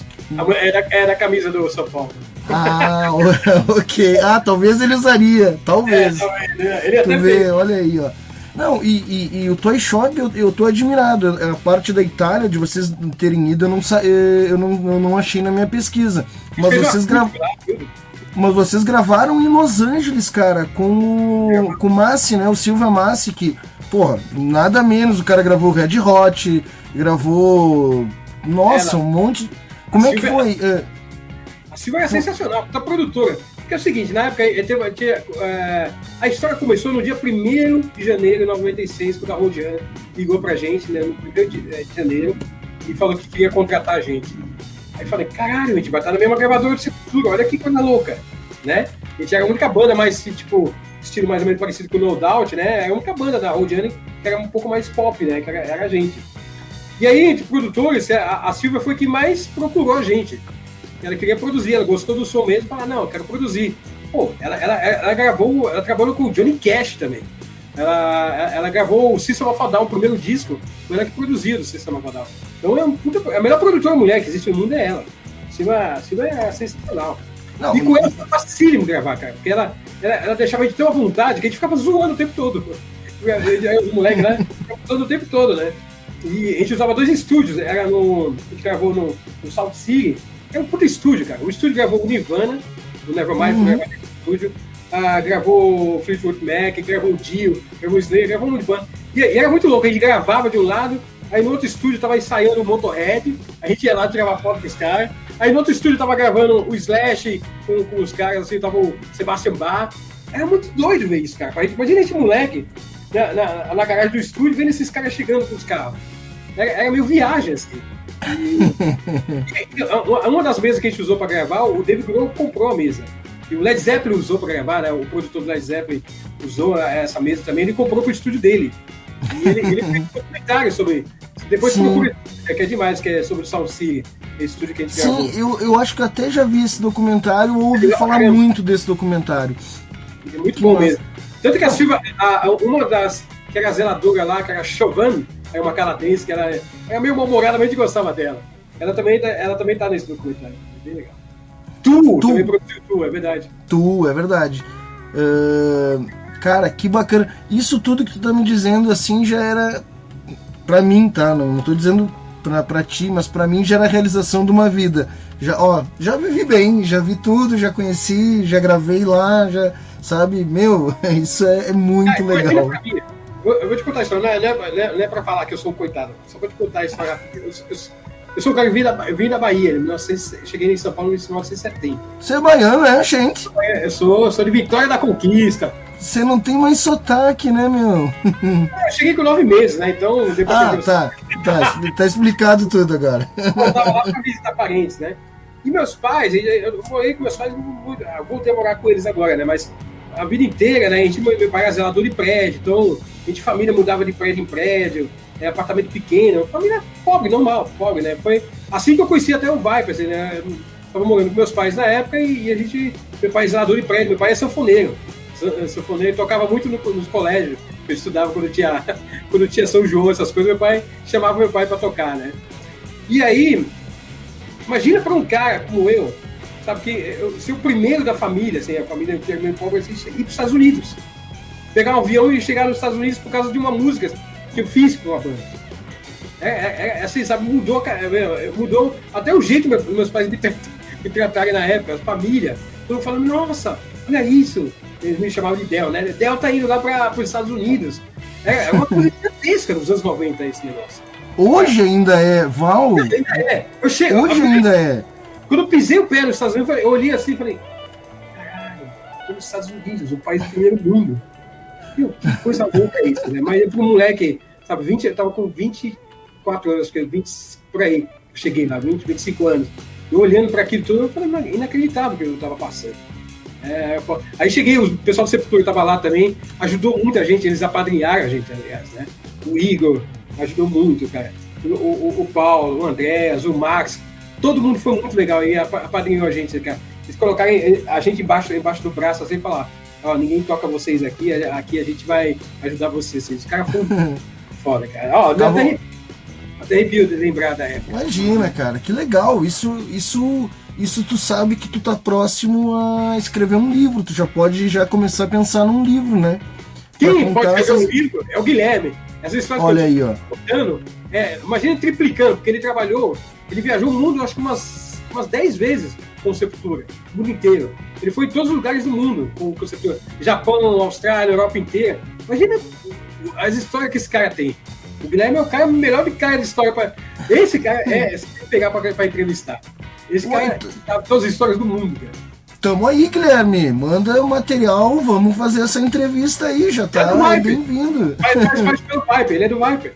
Isso aí, próximo lançamento que tiver, tamo junto, vamos fazer isso aí. Bom, Uh, tá, Guilherme, já está convidado. Qualquer lançamento, o que tu tiver. Se não tiver lançamento e só quiser me mandar o release, a gente, eu vou fazer a minha lição de casa e a gente faz uma entrevista. É muito bem-vindo. Como guitarrista, tu volta ao Viper em 2007 para gravação de All My Life. Exatamente. Não tem, tem uma música do Full Fighter com esse nome, não tem também? Acho que tem, é verdade. Tem, cara. acho que tem, tem, tem, acho que tem. Eu acho que é uma das mais, né? Tá, enfim. Nesse álbum também foi. Tu compôs três músicas: Cross the Line, Dreamer, Miracle. E tu fez umas tour pelo Brasil, né? Uh, nessa época aí. Ó, oh, se eu peguei o vídeo errado, tu me fala, mas esse aqui é tu? Não. Não, vai, vai, ah. Calma, eu vou aparecer. Ali, ah. do lado, eu tô, eu tô de. Aqui, do outro. Ah, de touca ali, parece que parece marginal, rapaz. É, nesse dia, o Felipe Machado não pôde fazer, porque ele, ele é jornalista, né? E Sim. quem tocou foi o, foi o outro guitarrista. Ah, ok. Isso aqui é um show livre, cara, com o Clemente Nascimento entrevistando vocês e tal. Puta cara, ele deu muita força também. O Clemente é um grande amigo. Assim. A gente, o, ah... o vocal é o Ricardo Botti, que foi, foi aluno do André Matos muito parecido o vocal até, assim. Lembra, é, não é, lembra, né? Lembra. Muito. O Vodka estava bem parecido com o André mesmo. O, o, o Guilherme disse que matam eles se ele contar é tudo. É, é. mata nada, meu. Vamos dar risada, vamos contar. Esse, esse é condição, você tem que convidar. Esse cara é, é o cara pra história. E aí, me conta mais, meu. Uh, me fala um pouco tu, das músicas que tu compôs, como é que foi esse retorno, essa tour. Tu teve fora do Brasil também na América do Sul, né? Nessa época aí, 2007, 2008. É, então fizemos Paraguai. Então a gente, a gente, viajou muito mesmo, na verdade, no Nordeste. A gente fez uma tour de 15 dias no Nordeste, que foi muito legal. O, o, o Graça também tinha, tinha voltado pro Viper também. O Renato Graça, que é o baterista, né? Voltado. A gente fez uma turnê bem legal pelo Nordeste, Nordeste inteiro. É, aliás, aliás, começou norte e nordeste, começou, foi o Amazonas, tudo. Meu, a gente fez todos esses, esses lugares aí, Manaus, tudo. E as músicas que eu, que eu compus, Vai aliás, é a única. É, tem uma música que chama Cross the Line, que tá nesse disco do Alma Live do Viper, é a única música que, tá, que o Viper usou com afinação baixa. O Viper sempre usou a afinação padrão para as guitarras, sempre, né? E nesse disco essa, eu fiz uma música que é dois tons abaixo. Então ficava um peso desgraçado, né? E eu regravei no, no, no meu disco solo. É isso no metal é meio padrão, né? Isso no metal de mudar a afinação, ser mais baixa, é meio que um monte de. Algumas bandas usam isso, né? Ou não? mas na época, na, na época é, eu, eu tava ouvindo. Eu tava ouvindo o disco que não é tão bom do Metallica, né? Mas eu tava ouvindo. É, tem vários. É, eu sei, tem vários. Eu tô falando do Metallica, mas o Sem Nenger é, é, realmente eu não gosto Sim. Não, ninguém mas, gosta do Sem Nenger. Mas a afinação dele, a afinação eu gostei. Falei, ah, vou tentar fazer uma música nessa afinação. E fiz, e fiz a, essa cross the line pra, nessa afinação. E mais duas músicas e coloquei e regravei agora no meu disco solo, né? Foi uma época muito boa, cara. Essa época do Viper foi uma época divertida. Viajamos bastante, meu, foi, foi bem legal. É um disco que eu tenho orgulho de ter gravado com o Viper. Assim. Ah, que bacana. Você é uma pessoa que aproveitou a vida né? através da é, música. Que exemplo. Não reclamação, não, cara. Eu podia ter ganhado mais dinheiro, teria ter, ganho mais grana, mas tudo bem. É, isso às vezes a gente não controla, né? Isso às vezes a gente não, não tem, tem controle. Não tem é. controle, mas, mas diversão garantida. Diversão garantida conheceu. Conhe... Cara, tu conhece a, a, a, a nata de la creme de la creme da, da sociedade maçônica do heavy metal brasileiro. Tu, tu vive entre os deuses do, do, do, rock and roll, né, cara? Tu... Realmente eu tive esse privilégio de conhecer todo mundo de, sabe, do metal, do rock em geral, assim, também, porque eu, como eu sou um cara eclético, gosto de música geral, por exemplo, quando que nem o Capitão Inicial, conheço bem o Dinho, conheço vários caras, assim, os caras que eu gosto muito, Supla, sabe? São é, esse povo que, que, é diferente, assim. E o Traja Rigor, por exemplo, é o, o, o, Max Klein, que é o guitarrista, né? Ele é um dos melhores amigos que eu tenho também. Então, eu sou um eclético, eu gosto de, eu gosto de, eu gosto de música. Eu gosto de música. Assim, eu, eu, não, eu não fico preso muita gênero, mas não. Eu gosto de, Ah, obrigado, Fê. Eu gosto, eu gosto de música no geral. Então eu vou de forró mesmo a metálica. Pra mim tá, tá, Tá tudo lindo. E, e, assim, quem quer viver de música, quem, quem quer produzir música, tem que ter essa mente aberta, né? É, mas eu entendo que é mais complicado. Né? Eu, entendo que um cara que vai ouvir o disco do, do Slayer não vai querer ouvir o Luiz Gonzaga. Às vezes eu, entendo não, isso. Mas eu venho, consumidor... eu venho, é, mas eu venho, eu venho, eu venho do Nordeste. Eu venho, desde criança eu ouço isso. Corre na veia, né? É, já corre na veia, então o forró tá ali, mano. Mas eu gosto, eu gosto mesmo. Mas a coisa é assim, uma coisa o cara como consumidor de música pode se dar o direito de, ah, eu não quero ouvir isso, eu não gosto daquilo. É, o cara é ah, consumidor. Beleza, agora, o cara que pretende trabalhar com música, ele tem que ter, né, ele tem que ter, ser mais abrangente, né? Quanto mais bem aberto, é melhor. Né? Ou senão vai ficar muito limitado o mercado de trabalho pro cara. Limitar. Ainda mais Porque... você vai trabalhar para produzir, se você ficar limitado, né, é ruim, né? Primeiro, que você não vai aprender, vai aprender muito menos, cara. Cada música, cada estilo de música te ensina. Porque não, não, é, não é só a, a composição em si, é, é, os tipos de sons que tem. É, um teclado que, que, que faz, o tipo de o eletrônico, por exemplo, bandas que nem Ministry ou, ou, ou Nine Inch que fazem muito eletrônico, coisa pesada. Porra, como é que vai tirar aqueles timbres foda assim se você não estudar como é que é aquilo? Entendeu? Isso, isso é que é. Por isso que você tem que abrir. E quando, e quando, a gente se aprofunda, a gente descobre que tá tudo dentro de tudo, tem um pouco de cada coisa, né? Na verdade. Né? Quando a gente começa. É, é exatamente, cara. Bem isso, cara. E agora sim, a gente já está quase se encaminhando para o final, mas tem perguntas bem importantes que eu não posso deixar passar. Uh, tu, produziu, tu produziu em 2015 o FM Solo, né, do Felipe Machado, e o Primata que já saiu, não saiu ainda, era ainda previsão, não. ainda não. Em que pé que tá o Primata? Me fala um pouquinho do FM, né? Do, so, FM solo e do, do Primata também aí para nós. Previsão de lançamento. É, o Felipe me convidou. É, falei, Val, você me ajuda? Eu falei, eu quero fazer umas músicas aqui, né?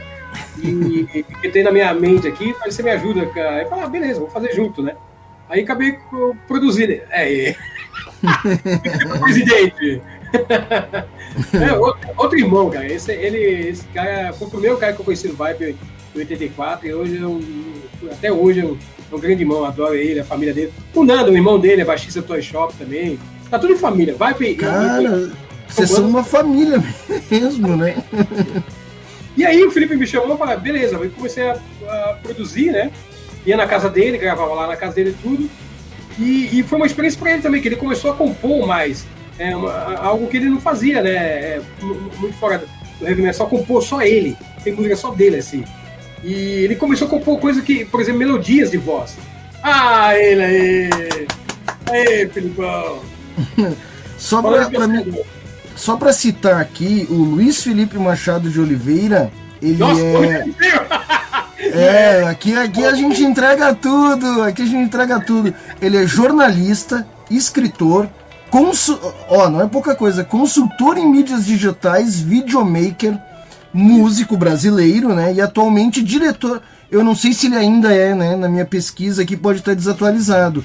Comuni ele foi ou é diretor de comunicação da World Found, Fundação Sem Fins Lucrativos de Projetos Educacionais de importantes. E no estado de São Paulo, uh, R7, Diário de São Paulo, Rede Bom, uh, Isto É, escritor, escreveu dois romances, dois trabalhos não ficcionais, livro infantil premiado e começou como 85, em 85 como guitarrista e co, eu tinha 5 anos de idade, cofundador da banda de metal, heavy metal, onde faz parte até hoje Viper. Esse, para quem vocês não sabem, esse cara é o Felipe Machado. Seja muito bem-vindo na nossa live, Felipe Machado. Não, esse cara, ele, ele é tudo de bom, assim, adoro. É, é, não, ele é mestre nessas coisas, cara. Ele, ó, ele viajou o mundo inteiro, já foi pra China, foi em vários lugares. É, tudo com o trabalho dele, de jornalista, cara. Ele não tá jornalista. Ele tá na Isto É agora, então ele, lá ele faz várias entrevistas assim, com artistas também. Então, o Felipe é mestre. E, e, o disco dele, os dois discos dele, aliás, o outro agora que tá pronto, ele vai lançar o primeiro single agora. Tem participação também do Dinho Ouro Preto, ó, deu spoiler. e Ouro Preto também. Uh, ele vai, vai lançar um primeiro single e depois ele vai lançar o, o disco completo. Que é ah, uma que legal. do Pedro do Novo. E então, é assim... o primeiro dia dele, né, aliás, foi em inglês e esse agora em português. E sim, que é o FM solo, né? E, e agora é esse que, que vai sair agora. Mas então ele já tá todo pronto. Não, já, já, tá já, já, ah, já. legal. Pensado, só. E já vai lançar o primeiro single agora, então depois eu não sei como é que ele vai fazer, né? Vai lançar já... ou, ou, ou, ele vai fazer lançar o disco inteiro. Vai sair pela For Music, que, que também é a divisão do Wiki Metal. O Wiki Metal dois, dois selos lá junto, né? For Music e Wiki Metal. E o dele vai sair pela For Music, que pega o lado mais pop rock, vamos dizer assim. E o meu sai pelo Wikimedia, que foi o lado mais metal. E já está convidado para fazer o lançamento aqui, para tocar música na Rádio Putz Grila, que eu trabalho também, no programa Projeto Piloto, todas as terças, né? Não, já... Disse, é, é, o que ele fez é sensacional. Ele já, já está convidado para vir lançar aqui. E Uh, tu, agora, finalizando a carreira, a gente já está entrando na fase atual, pra, vamos falar do, 80, do 1986.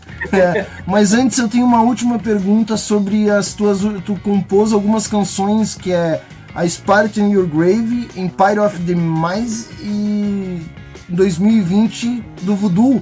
Né? Como é que é essa história? E Walking the White Fire, né?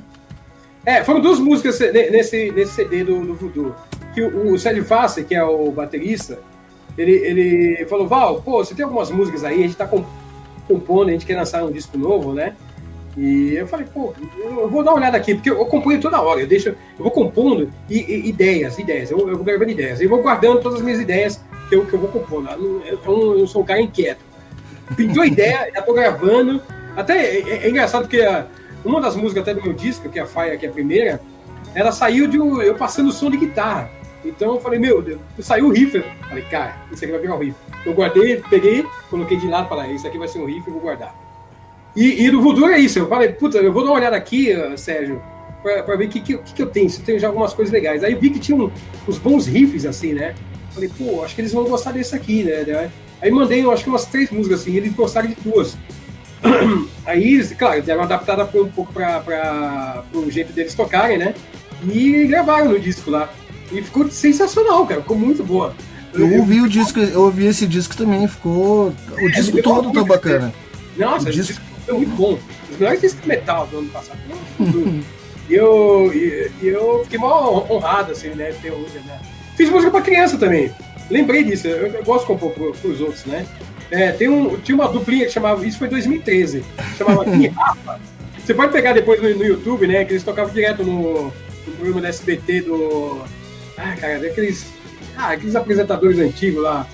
Esqueci o nome dele para variar, né? Esqueci o nome. Foi no Jô Soares. Procura o Jô Soares também, que tá lá. Gui e Rafa. Eu fiz, eu compus a música inteira pro disco deles. Assim, aliás, compus o disco inteiro deles. O disco inteiro. Ah, que legal.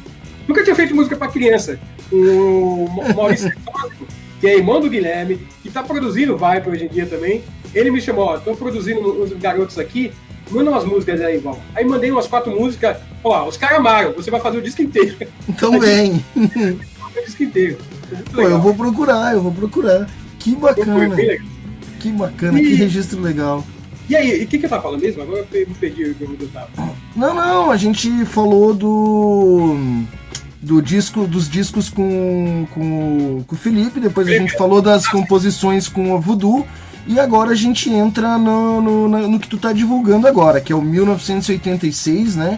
Uh, o teu primeiro álbum, full álbum solo, uh, que te revelou como um dos melhores compositores e produtores de heavy metal brasileiro. Lançou pela Wiki Metal, né? é, eu e mais a imprensa toda tá dizendo, né? Não é, não é uma, é uma verdade, é um fato, né? Uh, lançado pela Wiki Music, né? Wiki Metal Music, perdão. Uh, e cara, como foi? Tu já falou, né? Teve o Bruno Suter do Massacration, o Felipe Machado do Viper, Marcos Klein do Traja Rigor, o filho do Andréas, o Johan Kisser, que é da Silks 66, né? Isso. E, e como é que é o, trabalhar com a Ike Metal e essas participações todas de grande relevância da cena atual? É né? muito importante a gente relembrar que são que o rock tá vivo. Esse papo de que o rock morreu aí, pô, tu tá aí lançando é, disco. Tem um é, monte de gente legal trabalhando contigo. Cara, o rock nunca morre, ele só recicla. Só vai mudando né, algumas coisas, mas morrer é impossível. E, é, mano, trabalhar com esse, esse povo todo, foi muita gente, chamei muita gente para gravar. E muitos amigos, né? Tanto que eu vou fazer, vai ter parte 2, porque faltaram amigos. É, que não, não, não come todo mundo no disco. Então, eu, eu, não fiz o disco só pra mim, eu fiz o disco com meus amigos também. E a, a, história desse disco, na verdade, é o seguinte: é um legado que eu quero deixar pra música no geral. Eu tô começando pelo heavy metal, mas ele vai ser dividido em três partes: dois discos de heavy metal e um disco, a parte 3, que vai ser mais pop misturado. Vai ter forró também, vai ter reggae, uh, vai ter disco, que é tudo que eu ouvia desde criança até hoje. Então a parte 3 vai ser a parte mais desafiadora e mais divertida, talvez. talvez. Mas a ah, parte é? heavy metal, eu chamei esses amigos, que nem você falou, o Johan, é, era pra, o André também era para participar, mas o André estava com muitos projetos e não, não deu para ele gravar. Né? Então, ia ser legal ter o filho e o pai, né? Na, na Sim. Ia ser demais. Mas ele não pôde. Então, eu chamei o Johan, chamei para cantar. Como é uma música mais para thrash metal, essa música paia, né? Eu chamei para cantar o, o Alexandre Grunheim, meu, que é o melhor vocal de thrash metal no Brasil. O cara é, é o Hatfield, é o nosso Hatfield, James Hatfield no Brasil. Então, e é isso. Cada música, eu fui vendo que estilos que, que cabiam cada um. Por isso que o Bruno Sutter foi pro lado, né, um lado um pouco mais melódico, né? Então eu chamei ele para cantar Miracle também, que, era, que nem eu expliquei, era para o André Matos ter cantado. A Crossilagem eu chamei o Roberto Gutierrez, Rob Gutierrez, que ele me, me ajudou nas letras também, muito, né, nesse disco. Várias letras são dele né, nesse disco, né? E ele cantou duas músicas também, que foi a Cross the Line, que estava no, no, no, no, disco do Alma Life, e uma que chama, chama Savage Heart, que é, acho que é a penúltima do disco. O Sérgio Fasto tocou bateria, na Desert Ideas, também tem o Fabiano Carelli, que é do Capital Inicial, meu, puta guitarrista, cara. O cara tem, é uma noção. Esse é até difícil de falar, porque você tem que ouvir. Você deve ter ouvido a música, a, a, a instrumental. A parte lenta e depois que entra a parte pesada, é ele que fez, né? O, Fabiano Carelli. Meu, ele, a, a, melodia. A transição. a transição é maravilhosa. Cara é, ele é impressionante tocando. Também, também tá o Rodrigo Alves, que, que substituiu o Felipe nos anos 80 no Vibe, quando o Felipe foi fazer intercâmbio nos Estados Unidos, ele substituiu na época, nos anos 80. Aí chamei para ele participar dessa mesma música de instrumental. O Rodrigo Ferrari, que foi baixista do Toy Shop, também tocou baixo nessa música. Essa música foi a, foi a música que mais teve quantidade de músicos diferentes que nunca se encontraram na vida para tocar. Isso que é mais, mais interessante. E que mais? Puta, além o, o muita gente, Marcos Klein, uh, meu, João Márcio, Beto Richieri, Uh, o Mauro Coelho, que, mora, que é um puta vocalista, ele cantou a última música, que é Wars of Metal, que foi a primeira música metal que eu compus na vida. E ele teve um Ele era dos Uris, aliás, na época. Ele e o Max Klein eram dos Uris também, nos anos Sim. 80. e, e, ele cantou essa música Wars of Metal. Uh, puta, muita gente, cara. Eu chamei muita gente. Né? Me perdoe se eu tô esquecendo alguém. Ah, ó, um que eu não posso esquecer mesmo. Que é o melhor vocalista de metal pra, atual pra mim. Que é o Leandro Cassoide, que canta no Viper. Esse cara cantando, ele canta na Allied Forces, que é do, do Triumph, e, e, e, ele canta na, na música Dead Words. Mano, esse cara cantando é muito impressionante, cara.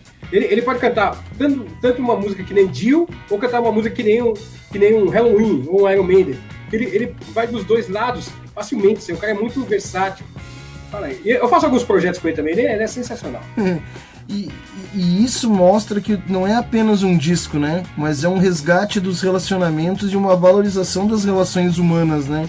Das tuas relações, das tuas amizades, né? É um registro.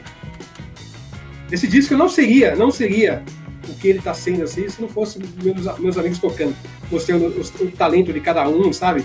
Eu agradeço, aliás, todos eles muito, cara, cara eles são aquele coração, porque é, foram todos, sabe, muito solícitos comigo. Mandava, a fidelizadora gostava da música, mandava depois para mim o solo, que ficava simplesmente, sabe, esforçavam para fazer uma coisa muito legal. Tudo, tudo saiu muito bom, cara. Então eu agradeço muito a todos eles, e principalmente o Wiki Metal, por realizar um sonho, né? Meio que é a nossa música. Então o pessoal do Wiki Metal, o Nando Machado, que é um dos donos do Wiki Metal, ele toca baixo na área de forças também. Ah, legal. O problema é que agora agora tu foi picado por esse, por esse mosquitinho, tu vai querer lançar todo ano um disco, né? Tomara, continue. É. Eu torço para que tu continue nessa vibe. É, vamos ver, vamos ver, vamos ver, vamos ver o que, que vai sair da cachola baiana aqui. e olha só, ontem, ontem foi lançado este petardo, petardo, petardo, não sei como é que se diz isso. É, uh, deixa eu só tirar o som aqui, que senão eu não consigo me. Uh, é, o lyric video foi lançado ontem, né, de Cross the Line, assinado por Marcelo Rossi, que é teu amigo desde 93, certo? E conta mais sobre essa amizade aí. Só para me citar rapidinho, o cara, o cara tem no currículo foto da Madonna, Kiss, Rush, alguns clipes de umas bandas meio Capital Inicial, Raimundos, Toy Shop, Nossa! Só pra você ver o nível, só pra ver, você ver o nível do clipe que é. Imagina um cara desse fazendo um clipe meu, assim, mano. Primeiro que ele é meu irmão, né? Muitos anos, o Marcelo Rossi. Ó, só pra é, colocar um, um parênteses aqui, Marcelo Rossi, ele se escreve M. Rossi, viu? Porque o Marcelo Rossi tem o Marcelo Rossi padre, né? É verdade! Eu nem tinha. Eu nem É, tinha. então, é muito história, história, história engraçada. Ligam pra ele muitas vezes achando que ele é o padre, pedindo reza. Uma, uma senhora liga pra ele: Ô, você podia me, me dar uma bênção? Putz, Liga direto pra cara. ele. Aí, por isso que ele assina sempre M. Rossi, né? Pra mais- diferenciar. Pra que ele é o padre. Mas, Não é o padre. Eu nem tinha feito a conexão. como você falou aí, o currículo dele é, é- é impressionante. Você vê, é, a- a- quando a Madonna veio fazer shows no Brasil, chamou, foi- ele foi chamado. Ele é o melhor fotógrafo do Brasil de, de, de, de rock e pop no geral. É o, é o cara que, sabe, antigamente tinha, tinha vários fotógrafos bons, mas ele, ele tornou o top do top, assim, de todos eles, né? E faz vídeo, eu trabalhei com vídeos dele, até para fazer o Raimundos, eu trabalhei para fazer clipes também. O Marcelo é sensacional, cara. Então, falei, é, ele ficou bravo, né? Ah, é, o Roberto Gutierrez. Ele cantou, cantou na Cross the Line e na Savage Heart. E, Legal. e aí, aí eu falei, meu, aí Marcelo me deu bronca. Eu falei, ei, você não vai deixar eu fazer um vídeo, não? Eu falei, puta, Marcelo, não tem grana pra te dar. Que mano é grana, mano? Você é meu, meu irmão. Falei, ah, beleza, então, né? Aí olha o clipe que o cara fez, é muito louco, cara. Ficou legal, cara. O clipe, o é muito viagem. Ele, ele gravou, isso é de gravação, ele me contou, ele andando no carro dele. E ele foi fazendo umas coisas, umas viagens. Olha, olha isso, cara. No refrão tem o, faz umas caveiras. Ele é, ele é muito, é muito genial. Eu acho ele muito, muito foda. Obrigadão, Marcelo. Clipe. Aliás, falando sobre. Rapidinho, falando sobre só a- a- os clipes. O espaço é, É, teu. Não precisa ser rapidinho, tu tá, tu tá em casa. Serão oito, oito clipes. É, seis lyric clipes, né? Como esse aí. E mais dois clipes presenciais. Esses que eu vou fazer em setembro, porque eu vou. É, a, a- segunda dose da vacina, né? Que eu vou fazer em setembro, então eu vou fazer o presencial em setembro. Então Ah, esse é o terceiro clipe. Que- é, eu, eu vi que já tinha sido lançado outro, mas como, como eu tava ontem fazendo a pauta, e aí pipocou na minha, na minha timeline, né? Eu digo, opa, já tem gancho pra nós conversar ali, ó. né? É, olha. Nossa, é só, meu. Desculpa, eu, eu não sou o cara das drogas, não gosto de drogas, mas se alguém for fumar um, gostar de fumar um, tem um monte de gente que gosta. e assistir esse clipe aí, vai ficar bem legal. Imagina se tomar um ácido, bicho, e assistir esse clipe. É, então, quem gosta aí do cogumelo aí, mano, vê o clipe. Ó, é, o nosso, o nosso bate-papo aqui depois, ele vai pro YouTube do Imprensa do Rock e também ele vai pro Spotify. Então quem estiver ouvindo no Spotify, vai pras redes sociais lá, vai pra, pro YouTube, é, tá? É, no canal do Val, é no teu canal que tá, né? Esse Eu vídeo não sei, esse, na verdade, é- é- é- eu não sei. Wikimetal, Wikimetal, tá aqui, ó. Vamos até já, olha Ah, aqui, ó. sim, o, o- o clipe, ah, o clipe sim. O Ó, clipe va- tá, o clipe tá no Wikimetal. vai lá e procura, tá? Quem estiver nos ouvindo pelo Spotify, né? Tá só com o áudio, vai assistir mais- o clipe, toma um clipes lá. ácido e viaja. Cara, é uma viagem de ácido, né, meu? É uma Esse é viagem viajável. ácido. Olha isso, olha que louco, cara. Não, eu fiquei, eu, cara, é eu, eu, solo, assim. eu fiquei hipnotizado. Eu não boto som porque senão eles nos derrubam depois, né? Se eu botar o som, a gente cai.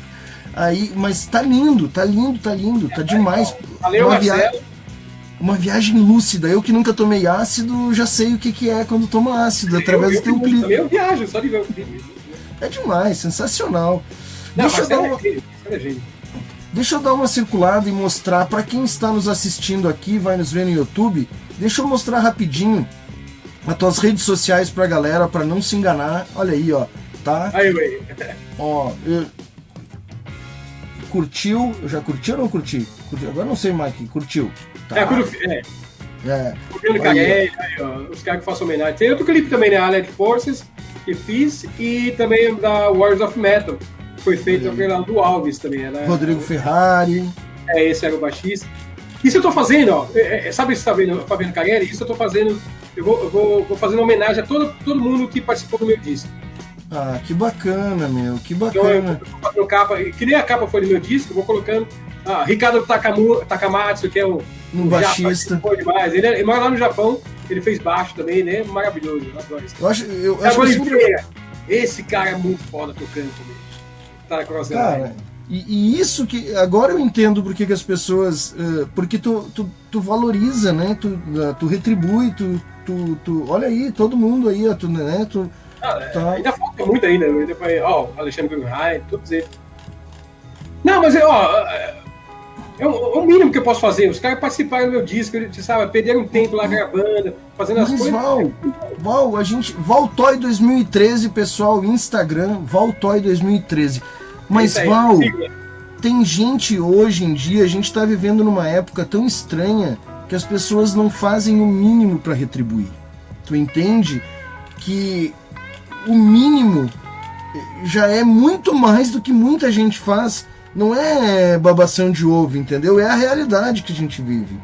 Hoje, hoje tem algumas coisas que fazem falta no mundo que são gratidão, uh, respeito, gentileza, educação, sabe? Cara, a gente tá vivendo um tempo estranho. E eu não tô dando uma de tio chato, sabe? Repreensor. Não é isso, entendeu? A gente, eu acho que a gente está vivendo um tempo estranho. Mas enfim, é uma opinião minha, é, pessoal. Eu também, eu, também, eu também, acho estranho, é difícil de acostumar. Que nem a gente era também o pessoal dos anos 70. Né? Nos anos 80 eles achavam a gente estranho. eu continuo ah. estranho. Na verdade, eu continuo um cara estranho.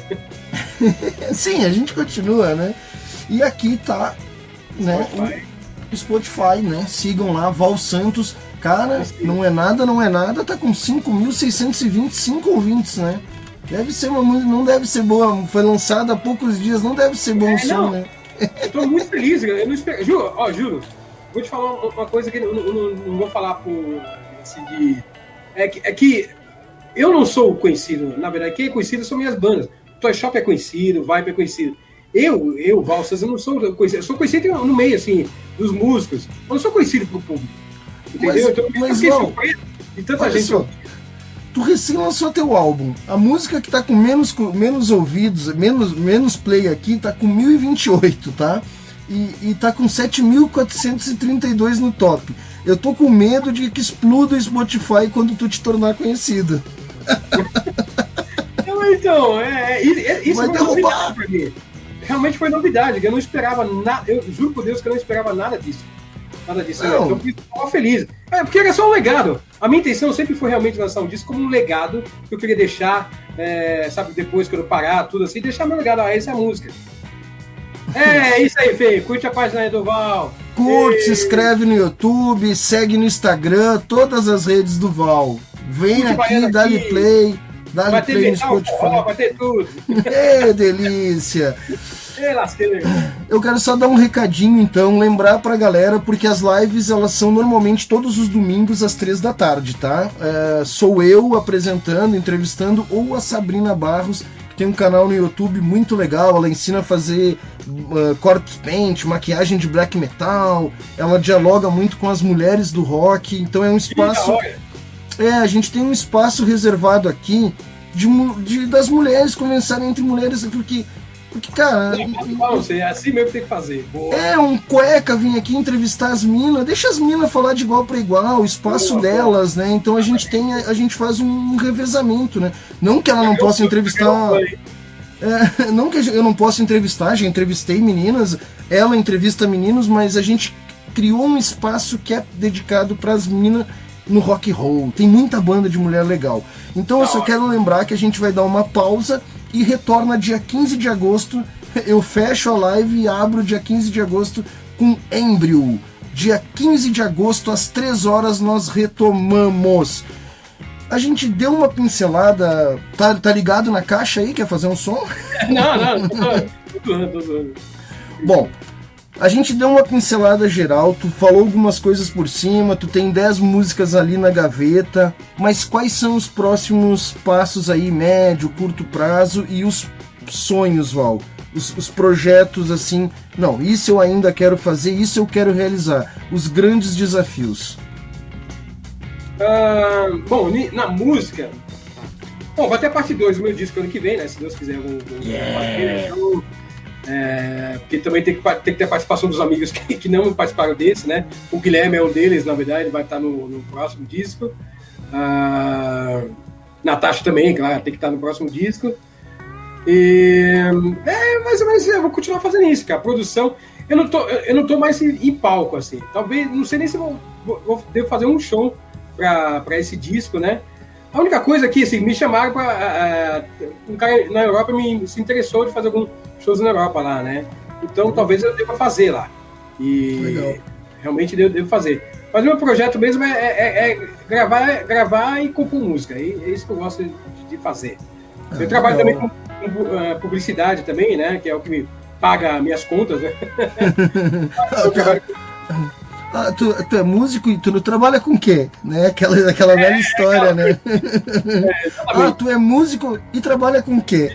Acho que, acho que não é trabalho, é música. Ah, ah, é Mas tudo bem, aí, aí eu trabalho desenho animado, essas coisas também. Eu gosto de fazer essa área de sound, sound design, né? Que é fazer efeitos, efeitos sonoros, essas coisas. Então é isso que eu vou continuar. Às vezes no meio do caminho pinta ideias novas. Se pintar uma ideia nova, bora, bora no projeto novo. Surgem pode pessoas, ideias, né? Tudo pode acontecer, né? Tá aberto para propostas aí, né? Dentro desse projeto tá o Toy Shop também, que a gente vai lançar disco provavelmente no começo do ano, né? A gente já, já tá composto o disco, falta fazer as vozes da Natasha. E do Viper também, o Felipe tá gravando as guitarras comigo. O Viper deve sair até agora, entre novembro, deve Deve estar tá saindo um disco novo do Vibe também, que vai ser animal. Ah, avisando queremos, que o negócio vai pegar. Queremos a banda aqui também para divulgar aí, pra gente conversar é. e fazer esse, esse, resgate histórico. Pô, tem que levar Mas, o Vibe pra ficar em Caxias do Sul aí. É, quase que eu deixo escapar. Tu teve aqui pertinho de Caxias, teve em Bento, né? Como é que foi essa história? Só para nós matar aí, a derradeira. E, e o, o Guilherme foi também nessa viagem comigo. A gente foi trabalhar com, com o Massacration, né? Que era o pessoal do Neves Renato, né? O Falso ainda estava vivo. Cara. O Detonator. Detonator. E o Falso, que, que, o, que morreu, né? Dele. Sim, sim. Ele estava vivo, ele era o guitarrista, eu era hold dele, né? Hum. E, e, e, na época foi a gente, o Cosmos e o Sepultura. E foi legal pra caralho, porque a viagem, meu, muito legal. E, e tava gelado, cara. Chegamos ah, aí, não, tava, aqui... tava menos 2 graus. É isso aí, aqui é assim. Não, mas a gente desceu em várias cidades. A gente passou também por Londrina e foi, e foi descendo. Passamos em Santa Catarina e fomos descendo até chegar em Bento, Bento do Salto. Foi pertinho daqui. Bacana, pertinho daqui, dá uns 30 quilômetros daqui. Nossa, muito perto de né, de Caxias, né? Podia Meu, aí, né? O dia que tu vier pro Rio Grande do Sul, me avisa, pede para me avisar que eu vou ter um encontro. Eu quero te conhecer pessoalmente. Eu vou onde tu estiver. Vou tomar uma cervejinha junto aí, se você beber, né? Com, com... não, mas tu toma cervejinha, eu tomo outra coisa, não tem problema. Né? Ah, eu, pago, eu, eu pago uma Fanta mamão pra você. Olha aí, ó. Pô, melhor ainda.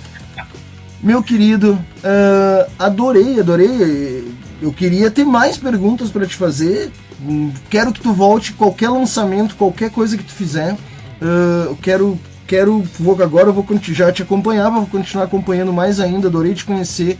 Muito obrigado por disponibilizar um tempo aí na, na, nessa sexta noite, por conversar com a gente. Pô, é um prazer e... todo meu mesmo, cara. Você é um cara que eu não conhecia, não. China. Então, muita gente chama de China, né? É, China. confesso que você tem um nome bem diferente, né? É, não fui eu que escolhi isso, os amigos dão pra gente e acaba pegando, né? É, lembra que eu te falei? Que nem eu, eu, eu, tem português que não consegue falar meu nome Voltaire. Cara, ó, na boa, foi, foi um prazer exato, mas espero que a gente, a gente, Ah, vamos tomar polar, bora. Ah, é, aqui, que é do Rio Grande do Sul, né? É, é feito aqui. Polar, ó, ó, ó o merchan aí, polar. Opa, opa. E aí, pô, meu, prazerzaço, cara. Então, quando precisar de mim pra falar qualquer coisa, nem precisa nem ser entrevista, qualquer coisa assim, cara, tô aí. Foi um prazer exato, assim, falar contigo. Você é cara, a gente boa. Espero um dia conhecer, voltar ao sul aí e te conhecer ao vivo. Oh, igualmente, quando você vier, ou se eu subir também, eu vou dizer, ó, oh, tô subindo, vamos tomar umas aí. Olha. Né? Assim, não sei nem como te agradecer, é, é assim, uma realização eu pessoal de vida. Não, é, que bom. Então, muito obrigado, né? Depois vai estar tá no Spotify, quem quiser rever, vai estar tá no YouTube do Imprensa do Rock. Curte, compartilha. E até a próxima aí, até o próximo disco, até o próximo clipe. E vamos Valeu. seguir lá. Val beijo Santos, pessoal. Fernanda, Cris, o Felipe, o Guilherme. Um beijo para todo mundo. Isso aí, pessoal. Muito obrigado pela presença de vocês. Tudo isso aqui é para vocês, principalmente. Um abraço e uma boa noite.